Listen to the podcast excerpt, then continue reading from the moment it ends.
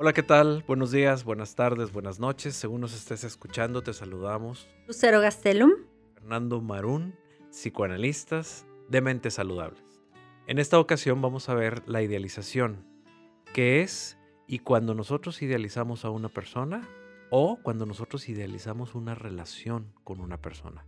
Son dos cosas diferentes y ahorita las vamos a ver. Primero que nada vamos a partir de un concepto de idealización un concepto de idealización sería que nosotros vamos a considerar o vamos a representar a una persona o a una cosa como un modelo de perfección ideal y que este modelo de perfección ideal no va a corresponder precisamente con la realidad. Si nosotros partimos de este concepto de idealización, estamos hablando de que nosotros vamos a poder idealizar, poner en, algo de perfección a una persona, a la persona que amamos, y esa persona que amamos nos vamos algún día a comprometer, ya sea casándonos o comprometiéndonos simplemente a vivir juntos o no juntos, pero comprometidos. Entonces, a esta persona la vamos a ver perfecta. ¿Por qué? Porque está idealizada. Pero también vamos a ver o podemos ver una idealización en lo que es una relación. ¿Cómo ves, Me parece muy interesante, Fernando, porque es normal, bueno, no es normal, es muy frecuente que en la consulta haya quejas como es que no entiendo por qué es así, no sé por qué reacciona así, es que cuando va a entender, es que le explico, le explico, le explico y no entiende.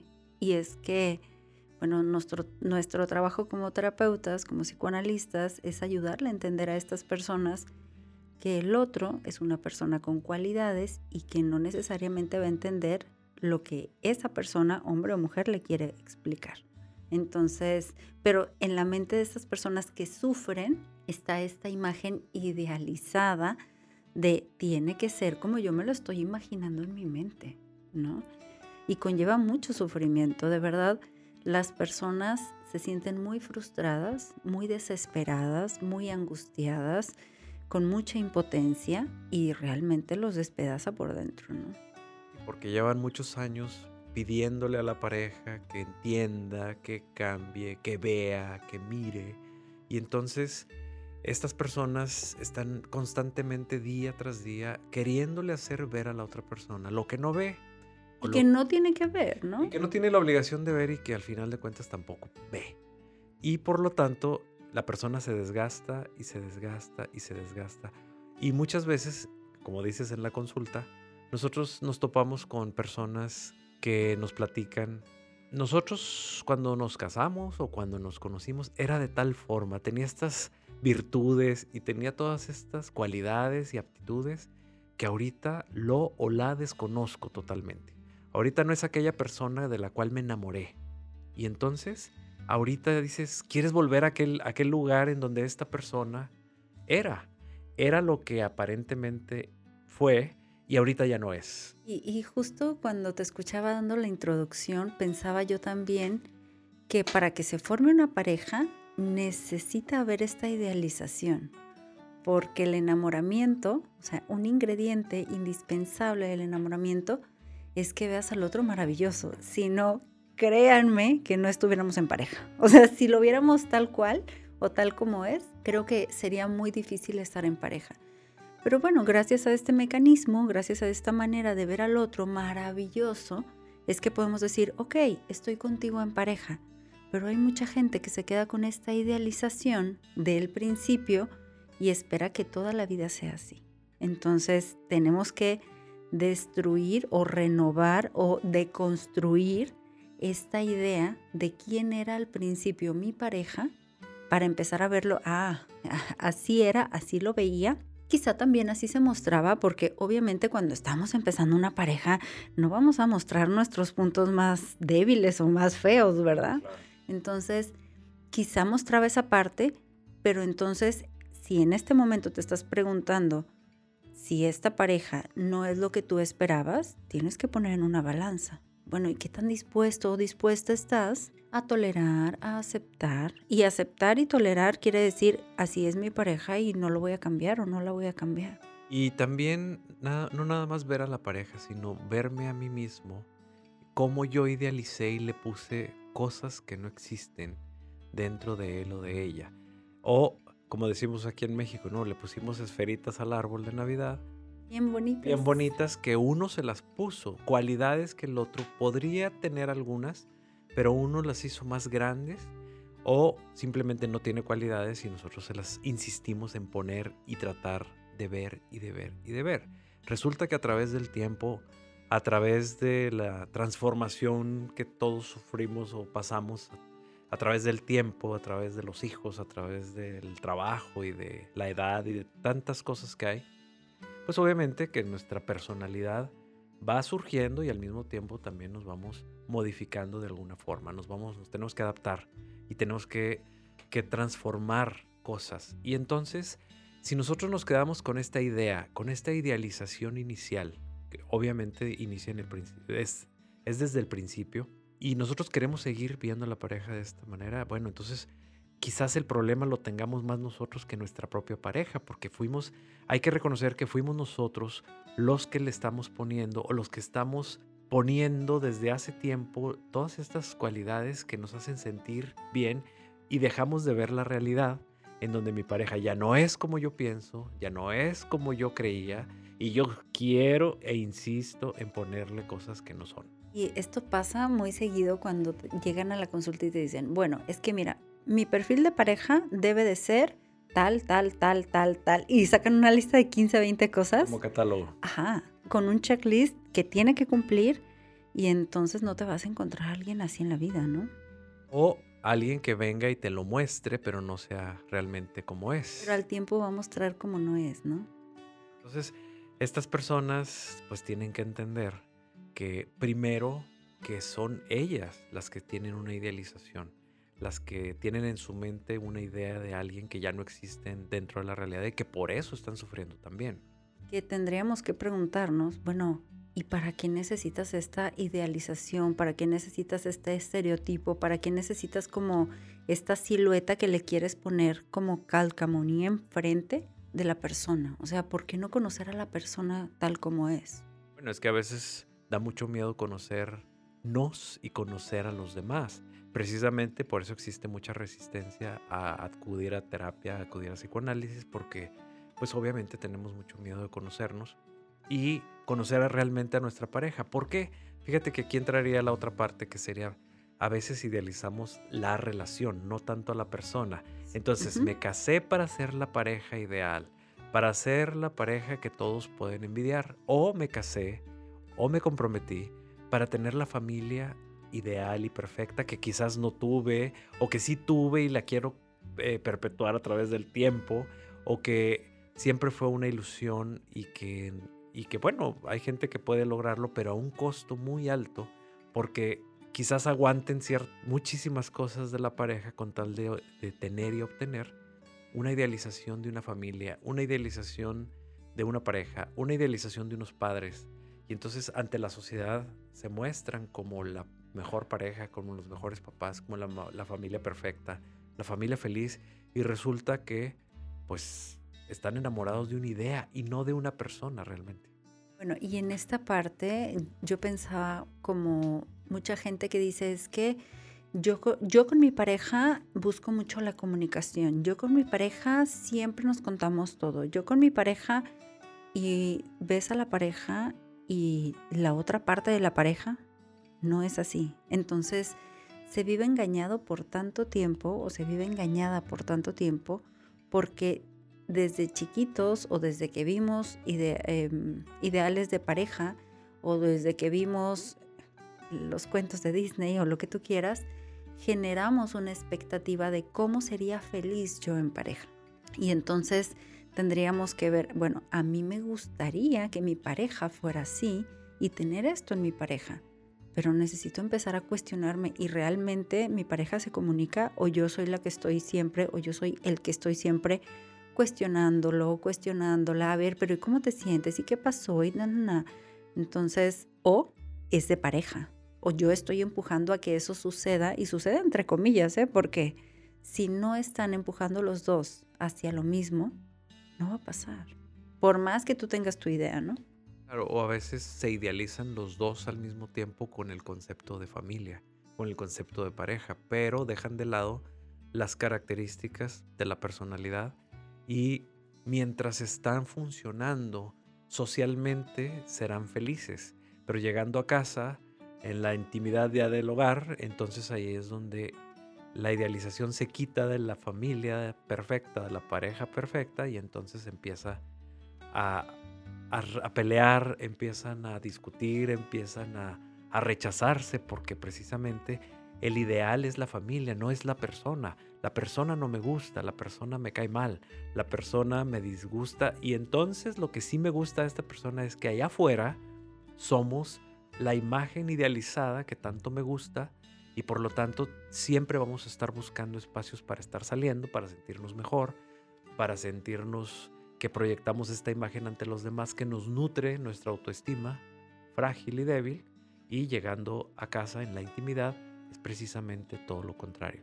Esa es la parte como de, de vivir mucho de las apariencias, o sea, de lo que piensen los demás de mí, si yo pongo una foto de mi familia en redes sociales y si tengo el falso self, pero si tengo 200 eh, me gusta o 5000 me gusta, quiere decir entonces que tengo la familia perfecta, ¿no? O sea, si todo mundo le dice a mi foto como eh, es agradable, qué bonitos, qué hermosa familia, pues ya me quedo yo con la idea de que tenemos una familia perfecta, ¿no? Cuando en realidad pues ni siquiera nos sentimos felices ni orgullosos de, nosotros mismos, ni me siento segura de ser como soy, ¿no? Pero bueno, nos sentimos felices mientras nos dan los likes o mientras nos exhibimos esta familia y mientras me reconocen como tal en esta, en esta imagen. Y son, eh, viene el sufrimiento precisamente cuando la, tocamos la realidad, cuando la pareja no se acepta, cuando la pareja no se entiende, cuando empiezan a discutir. Y entonces es ahí donde no coincide vamos a salir corriendo hacia estas imágenes y por eso hay parejas, hay familias que recurren mucho a lo social para poder nutrirse y alimentarse de esto. Y cuando están en casa tratan de no estar, tratan de distraerse, tratan de organizar siempre una y otra y otra fiesta y otro viaje y otra cosa, como, como si no pudieran estar todo el tiempo juntos, siempre tienen que estar interactuando con esta imagen idealizada hacia afuera. Si no, o sea, si no están organizando viajes, fiestas, tampoco pueden estar en casa y corren a la casa de la abuelita o de la otra abuelita o de la tía o a donde sea, pero no podemos estar en casa porque no nos aguantamos, ajá, solos. Entonces se nutren precisamente, por eso es gente muy activa en, en eventos sociales, porque siempre tiene que estar interactuando esta imagen de familia feliz, imagen de familia o pareja real. Y entonces pues van a estar buscando siempre con quién interactuar y con quién convivir y que les, les, les ponga o se les reafirme esta, esta imagen constantemente. ¿no? y puede haber una idealización de la persona y de la pareja. O sea, se puede combinar esta parte, que una persona esté con una con una pareja, idealiza esta pareja y también tenga idealizado una relación y esté por la idealización de la relación. Claro, y entonces la realidad nos, va a llevar a otros lugares. ¿Cuántas personas existen que tienen idealizada la mujer o el hombre bonita, bonito, guapo, eh, la familia bonita, pero no se sienten completos, se sienten vacíos y tienen que buscar quizás una relación en la infidelidad por debajo de la mesa para poder eh, eh, compensar estos vacíos donde la otra parte me escucha, la otra parte me entiende, en la otra parte puedo ser yo, así dicen. Recibo empatía, recibo como esa parte... No tengo que fingir nada, tengo, soy yo, libre, pero escondidas. Y porque entonces si yo intento eso con mi pareja formal, con mi pareja de compromiso social, pues no me lo va a dar, no me lo da, es que no me lo da, porque no puede, nada más te tengo idealizada en ciertos segmentos. O sea, quizás en tu. Te tengo idealizada en tu inteligencia nada más y por inteligente, entonces soy la pareja de. O en la belleza. O en la belleza. Soy la pareja de, o es mi pareja, y entonces con esa idealización, pero en otros aspectos, no, en la comunicación, pues no se, no, no se sienten bien o no están funcionando, ¿no? Entonces, sí hay toda esta situación de circunstancias donde nosotros idealizamos. Idealizar es normal. Todos idealizamos un artista. Desde niños idealizamos a los héroes, a las princesas, a los reyes. Idealizamos a nuestros papás, idealizamos a la familia del vecino que, creemos que, es muy bonita y que es muy perfecta. Idealizamos todo, es parte de nuestro funcionamiento mental. Pero también la idealización no se lleva muy bien con la madurez. Una persona más madura deja de idealizar y se pone dentro de una realidad a verla, a enfrentarla y a asumirla. Y entonces idealizamos para no enfrentar una realidad. Bueno, y creo que aquí sería cómo empezar a darte cuenta que estás idealizando las cosas, o idealizando las personas, o idealizando la pareja. Creo yo que en un punto es cuando tú te escuchas renegando, criticando, esperando que la otra persona o que la pareja siempre sea diferente, como no aceptando desde cómo es en, la realidad y, y esperando cosas que no están sucediendo. O sea, hacer un examen de conciencia y decir, a ver, ¿esto que yo estoy esperando ha pasado antes? Estamos sufriendo precisamente por algo y no nos queremos dar cuenta porque entra precisamente algo que se llama negación y entonces empezamos a negar, pero la realidad no se puede negar. Los dos mecanismos, o sea, este del que estamos hablando y de negación, son inconscientes, ¿ok? No es como que lo planeemos, no lo podemos controlar, lo podemos trabajar una vez que nos damos cuenta. Cuando tu hermana o tu prima o tu mamá o tu papá te dicen, oye, ¿no te has fijado que te, que te habla muy mal enfrente de todos? No, no, no me habla mal. Así un es. mal día. Es que estaba enojado en ese entonces, pero no, nunca me habla mal. Oye, pero es que mira, ya van en cada reunión que hacemos familiarmente. Hemos, se pelean. Siempre se, o hemos, hemos notado que él o ella te habla muy mal, te, no te da un lugar, o ha sido así, o toma y se pierde. Y, no, no, no. Es, y, y empieza a justificar a la pareja. ¿Por qué? Porque la idealización no me la vayan a tumbar, por favor. No me digan la realidad. Yo estoy muy a gusto, entre comillas, con mi idealización y entonces todo lo que tú me digas yo voy a justificar a mi pareja.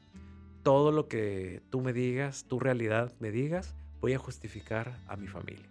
Entonces si yo tengo la familia feliz, pero no tengo el dinero para salir de vacaciones y tomarnos esas grandes fotos en la playa, bueno, pues déjame en deudo para ir a estas vacaciones soñadas y entonces pues ahí están las fotografías, ahí está la idealización cumplida, ahí está mi felicidad pero no permanente, sino nomás de un ratito. Y regresando a la realidad, pues ya llegaste y quedaste endeudarse. Endeudarse, pues a veces no es malo, pero muchas veces nos endeudamos con cosas que en la realidad no podemos pagar, por ejemplo. Entonces, esta idealización nos lleva a, a cometer ciertas conductas dentro de la negación, que va a ser el tema del siguiente episodio, y podemos estar sustituyendo una cosa con otra, ¿no? Para mantener una idealización tenemos que aguantar, tenemos que hacer cosas que en la realidad no podemos pagar por ese precio. Y pagar por ese precio a veces es económico y también es personal, porque en la parte de la idealización de la pareja, en ocasiones se toleran golpes, en ocasiones se, se toleran infidelidades, en ocasiones se toleran desprecios, humillaciones, y psicológicamente eso tiene un peso muy fuerte, porque la persona termina con una baja autoestima, pero no pudiendo dejar esa relación idealizada porque es la que le nutre. Y entonces nos encontramos en consulta una persona muy dependiente de la relación, de la persona, que no puede sentir que hace algo por ella misma o por él mismo. O sea, es como, es que yo no sé, es que yo no puedo, es que yo no soy capaz. Que ella o él son los que son fuertes, brillantes, admirables. Son las personas que están sufriendo una baja autoestima y con baja autoestima pues obviamente no van a ningún lado. Van, se mueven muy poquito. Las, o sea, lastimosamente, vamos a, a decirlo, y se va a escuchar un poquito feo, pero tienen mucha responsabilidad en esa baja autoestima. Mediante la idealización y el no trabajar la idealización y tolerar tanto, indirectamente y directamente ellos están o ellas están permitiendo que los maltraten. Permiten muchas cosas. Entonces es, digo, no hay que digo, no hay que juzgarlos ni mucho menos, pero sí es importante que se vean como responsables y como responsables que puedan tomar decisiones para salir de ahí. Claro, ahorita se me ocurre el ejemplo de cuando idealizamos a un artista y también idealizamos el concierto del artista y muchas veces vemos principalmente jóvenes, ¿no? Que idealizan mucho. Y entonces hacen largas filas, se quedan días a dormir para poder comprar un boleto y, lo disfrutan y es un sufrimiento estar en el sol, estar en el frío, tiendas de campaña, etc. Y entonces por esta idealización tan grande del artista y tan grande del concierto, pues hacen estos sacrificios. Pero imagínate que los conciertos fueran a diario, a diario, a diario. En un mes, en seis meses, pues obviamente sería un sufrimiento total. Ese es un ejemplo de cómo alguien puede idealizar. Claro, nosotros lo vemos y dices, bueno, pues de aquí que vuelva este artista, pues hago el sacrificio de uno o dos días sufriendo estas, hasta lo ven gracioso y es gracioso, ¿no? Lo, lo disfrutan. Pero si esto fuera diario, entonces ahí el sufrimiento se puede, se puede representar en este ejemplo muy bien. Y acá es el artista y el concierto, y acá sería la pareja y el matrimonio, o la pareja y, la familia. Y la familia, o... La, misma pareja, ¿no? Bueno, nos vemos en el siguiente episodio que vamos a hablar de negación, que, que está relacionado con este. Por favor, síganos. Y para aquellas personas de Monterrey y su área metropolitana que quieran alguna consulta en nuestros consultorios presencial, o el resto de México y el mundo en línea, ¿dónde nos pueden localizar? Nos pueden encontrar en Facebook en Mentes Saludables o en Instagram en arroba Mentes Saludables MX. Muchísimas gracias, Fernando. Gracias a ti, Lucero. Hasta pronto.